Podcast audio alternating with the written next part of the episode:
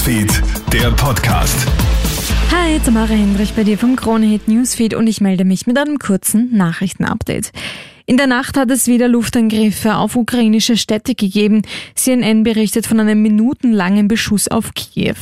Der ukrainische Präsident Volodymyr Zelensky fordert in der Nacht auf heute die Freilassung des Bürgermeisters von Melitopol, eine von russischen Truppen besetzte Stadt. Die Ukraine hatte gestern behauptet, dass der Bürgermeister entführt worden sei. Offiziell bestätigt ist das noch nicht. In einem Video war aber zu sehen, wie vermummt einen Mann aus einem zentralen Gebäude mitnehmen. Inzwischen sitzen Hunderttausende Menschen in der belagerten Stadt Mariupol fest. Eine Evakuierung ist nicht möglich, wie NTV-Reporter Thomas Brekelt berichtet. Man hat jetzt schon den siebten Tag im Folge den Versuch unternommen, dort ein Hilfskonvoi mit Wassern hereinzubringen, mit Lebensmitteln, denn dort gibt es auch nichts mehr. Die Supermärkte sind schon längst ausgeräumt und geplündert.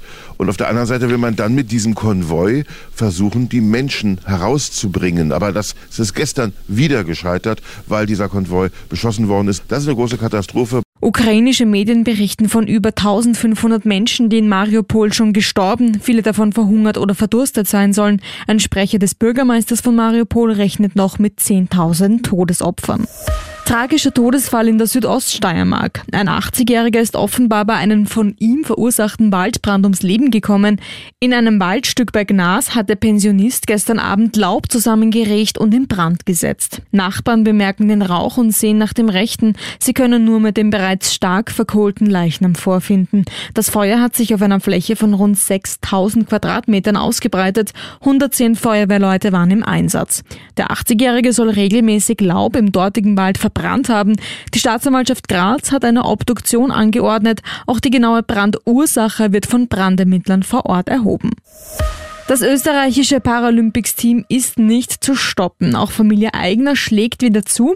Erst gestern gewinnen die drei Eigner Schwestern im Riesentorlauf Gold und Bronze. Heute holt Veronika Eigner Gold im Slalom. Für Schwester Barbara gibt es die Silbermedaille.